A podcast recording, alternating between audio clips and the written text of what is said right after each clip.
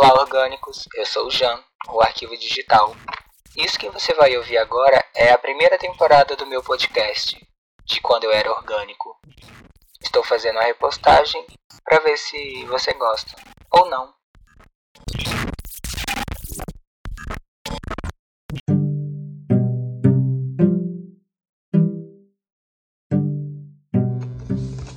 Olha aqui de novo. De novo não, de véi.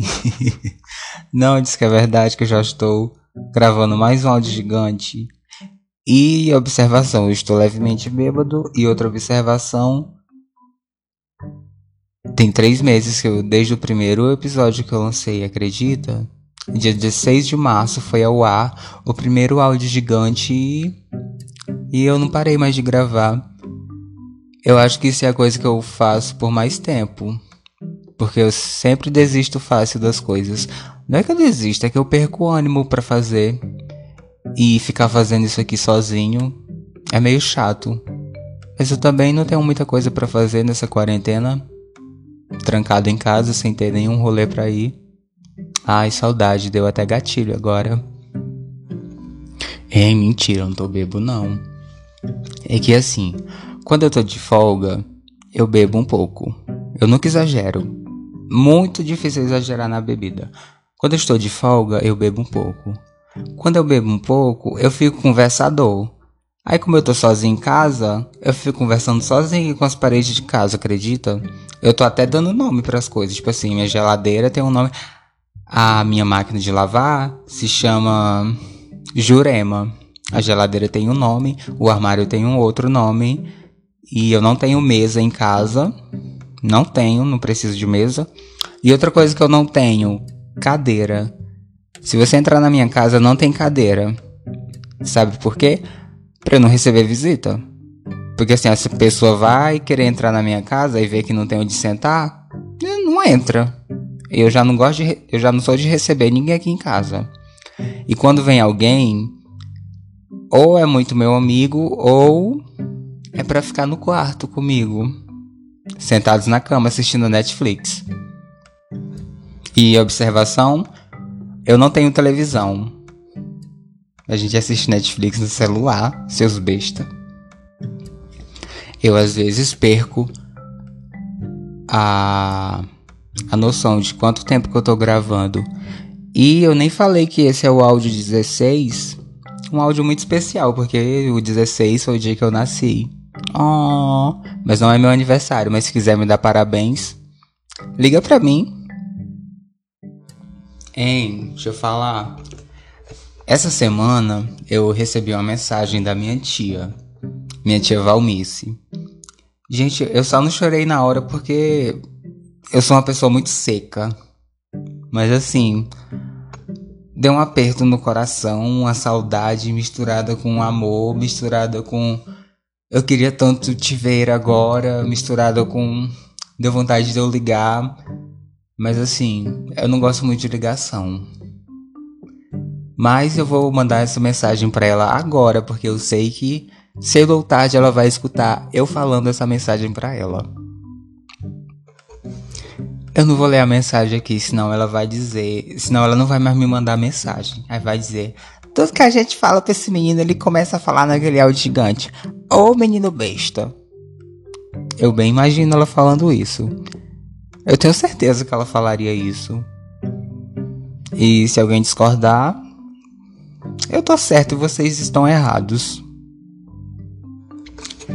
Ela não escreveu que estava com saudade, mas eu li nas entrelinhas que ela estava morrendo de saudade de mim também. Então, dona Valmice, Tô morrendo de saudade de você. De verdade. Dessas suas piadas de duplo sentido. Que a gente vai, quando vai falar, aí ela fica gongando, mas quando ela fala, as piadas de duplo sentido é muito engraçada. Aí ela ri. Mas quando é a gente que fala, ela fica falando, ô oh, menino vai besta.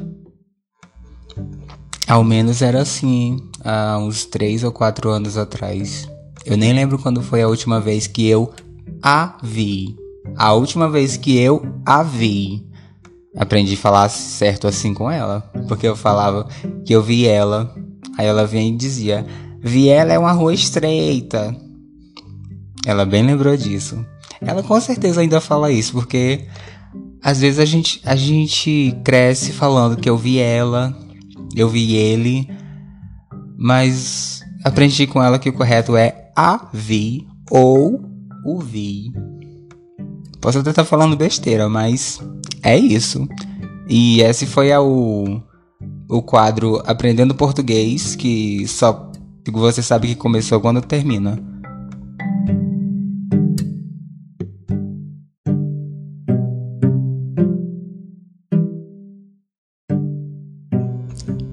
Eu tenho uma mania de me corrigir quando eu falo alguma coisa errada ou até quando eu escrevo. Porque eu tive uma tia, eu tive não, eu tenho uma tia que foi professora de português. E era ela que me ensinava a fazer o dever de casa quando eu era criança.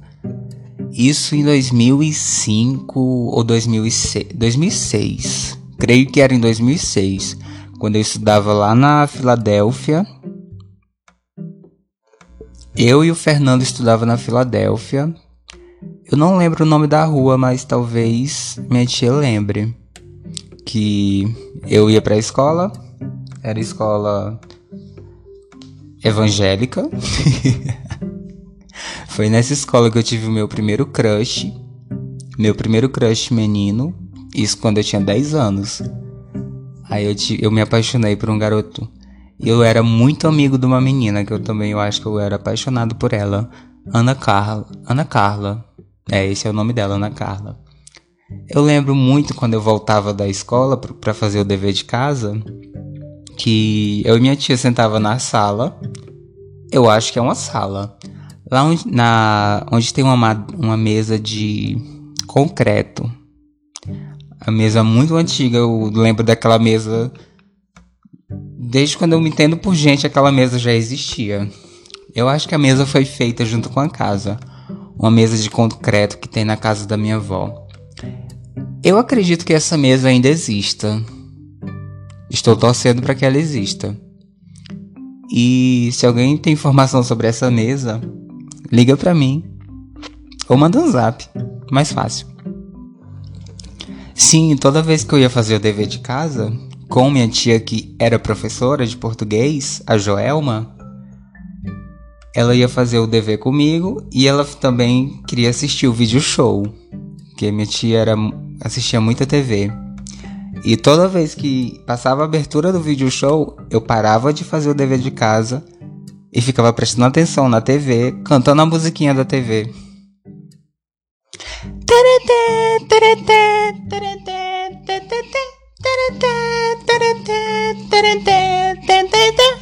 Eu ficava desse jeito quando eu passava a música, acredita?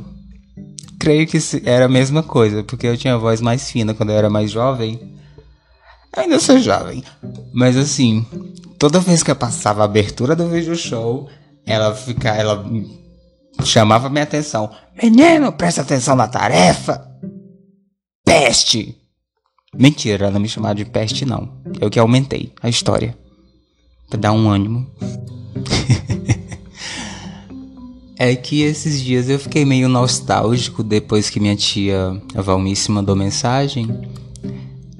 E eu sou uma pessoa que eu sou muito apegada às minhas memórias. De verdade. Tem coisas que eu lembro que eu, que eu fico pensando. Não, essa, me essa memória não pode ser verdade. É tão antiga tão antiga. Mas eu tenho uma memória afetiva muito boa.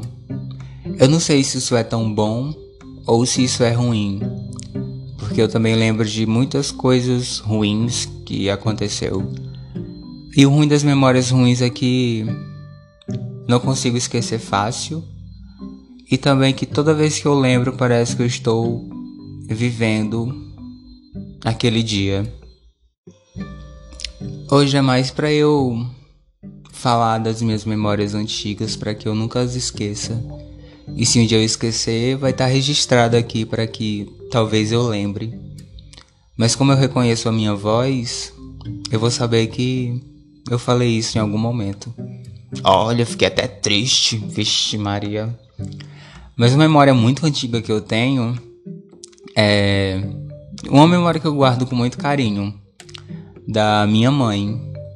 Oi, Jocilda! Um beijo. Eu atualmente não estou conversando tanto com minha mãe. É que eu estou desconstruindo muitas coisas que eu imaginei sobre ela. E a Marlúcia, a minha psicóloga ou psiquiatra, a gente está matando meus pais. Eu não sei bem o que significa essas coisas, mas está funcionando. Eu estou me sentindo até melhor depois que eu comecei a matar meus pais. Não literalmente, por favor, não pensem isso. Talvez sim. Tô brincando. É só pra quebrar um pouquinho do clima. Mas uma memória muito, muito antiga que eu tenho da minha mãe. É... Não é tão antiga, porque tem outras. Mas essa é de quando a gente morava com a nossa avó. Nossa avó não. A minha avó e a mãe dela, claro. Eles moravam, morava na casa, naquele quarto do meio que há um tempo atrás era o quarto da bagunça. Talvez o povo lembre. É que minha mãe, assim que ela separou do atual marido dela, que a gente foi morar com a nossa nossa avó, não, minha avó, era eu, minha mãe e meu irmão, Fernando, no quarto. No quarto do meio, aquele quarto da bagunça da minha avó. E quase todos os dias, às sete horas da noite, a gente estava indo para a igreja. Na segunda-feira, umas seis e meia da tarde, a gente estava de bicicleta pedalando para a igreja que era a sede, a igreja principal da cidade, igreja assembleia, não católica. Minha mãe é evangélica. Não que católico não seja evangélico, mas para diferenciar um pouquinho aqui para ninguém confundir as coisas. E a gente ia para essa igreja, ficava, eu achava ótimo, porque eu achava aquela igreja tão grande e o pessoal cantava uns hinos que eu conhecia. E, pasmem, eu prestava muita atenção nas palavras do pastor. Mas eu ficava de olho também no pessoal com que estava do meu lado. Isso é assunto para outras coisas. Nessa igreja teve uma cantora. Eu não lembro o nome dela agora, mas eu assisti o show dessa cantora na igreja. Ela tinha um CD muito. que eu gostava demais das músicas dela. Depois eu lembro. Na verdade, eu vou pesquisar agora. Vanilda Bordieri. Acho que é esse o nome da cantora. Mas quando eu tinha 10 anos também eu lembro que eu cantava na igreja. Imagina essa POC que eu sou hoje em dia cantando na igreja. Eu nunca fui uma gay viada, assim, muito afeminada. Não sei, eu sempre fui um pouquinho discreta. Eu não. Ah, já tinha problema demais pra ser uma gay afeminada. Mas hoje eu sou o próprio viadão. Ai, como eu queria ter imagens de eu cantando Cassiane na igreja. Às vezes eu penso em ir pra igreja só pra eu, sei lá, me turmar com o povo e poder cantar lá na frente de todo mundo. Mas é só pra isso que eu quero ir na igreja, porque. Ah, sim, lembrei o que, que eu ia falar. Foi construída uma imagem de que eu não gosto da minha mãe. Não é bem assim. É que eu me sentia muito ofendido por algumas coisas que ela deixou de fazer. Mas com o tempo eu aprendi que isso era culpa minha. Tipo, ela fez o que pôde. E eu criei expectativas demais em cima de tudo isso. Eu ficava, ah, ela devia ter feito isso, ela devia ter feito aquilo. Sendo que na verdade ela fez o que estava no alcance dela. Para todos nós. Eu e meu irmão. E com o tempo eu aprendi que eu cobrava demais, sendo que na verdade era problema meu que eu esperava, o que eu achava, sendo que eu nunca parei para conversar com ela sobre tudo isso. Então, é, Jocilda, eu não odeio você. mas também não gosto tanto. É uma coisa assim um pouco neutra. Eu gosto de você, tenho respeito, mas não é todo aquele amor que talvez você espere que eu tenha. E também outra lembrança muito antiga é da tia Valdiza. Gente, vocês não vão acreditar, mas assim. Eu acho a tia Valdiza a pessoa mais good vibes do mundo. Eu não tenho nenhuma lembrança onde ela esteja com ódio de alguém ou brava. Às vezes ela é e se irrita, mas assim, ela tá sempre rindo. Às vezes eu fico, meu Deus, não é possível, essa pessoa está animada uma hora dessa, está feliz uma hora dessa, ele está rindo nesse momento. E eu queria ter esse dom, porque quem convive comigo hoje sabe que eu sou o puro ódio. A pessoa dá bom dia, bom dia para quem? Inferno. Principalmente quando eu tô no trabalho. É irritado o dia todo. E uma memória não tão antiga é do Guilherme. O Guilherme é o marido barra namorado, sei lá o que esposo do meu irmão, o Enes. É que eu tenho vida dupla, o Enes é meu outro irmão. O, eu conheci o Guilherme por causa do Enes. Aí o Guilherme me conheceu fora do trabalho. Eu sou uma pessoa muito animada, um pouco divertida, engraçada, prestativo, entre outras coisas boas. Mas quando eu estou no trabalho, eu sou o puro ódio, irritação, estresse e tudo mais de ruim. E tudo que há de ruim. Igual as meninas super poderosas. Aí o Guilherme me conheceu, me via como uma pessoa muito divertida, animada. Aí começou a trabalhar comigo. Pra quê?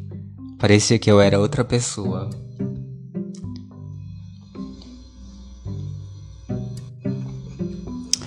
Eu nem lembro mais o que, que eu tava conversando no início desse áudio. Mas eu só queria dizer que eu estou com saudade das minhas tias, dos meus irmãos, incluindo o Enes, o Fernando, a Letícia, a Gabi. A Gabi não. A Gabi eu vejo todo dia praticamente. Toda semana eu tô vendo essa menina. Nem dá tempo de ter saudade. Mas mesmo distante, e por mais que eu não fale tanto, que eu não mande mensagem, não é que eu não me importe, é que às vezes eu não tenho muito o que dizer. E se você está ouvindo isso agora, saiba que eu amo vocês. Beijo e boa noite.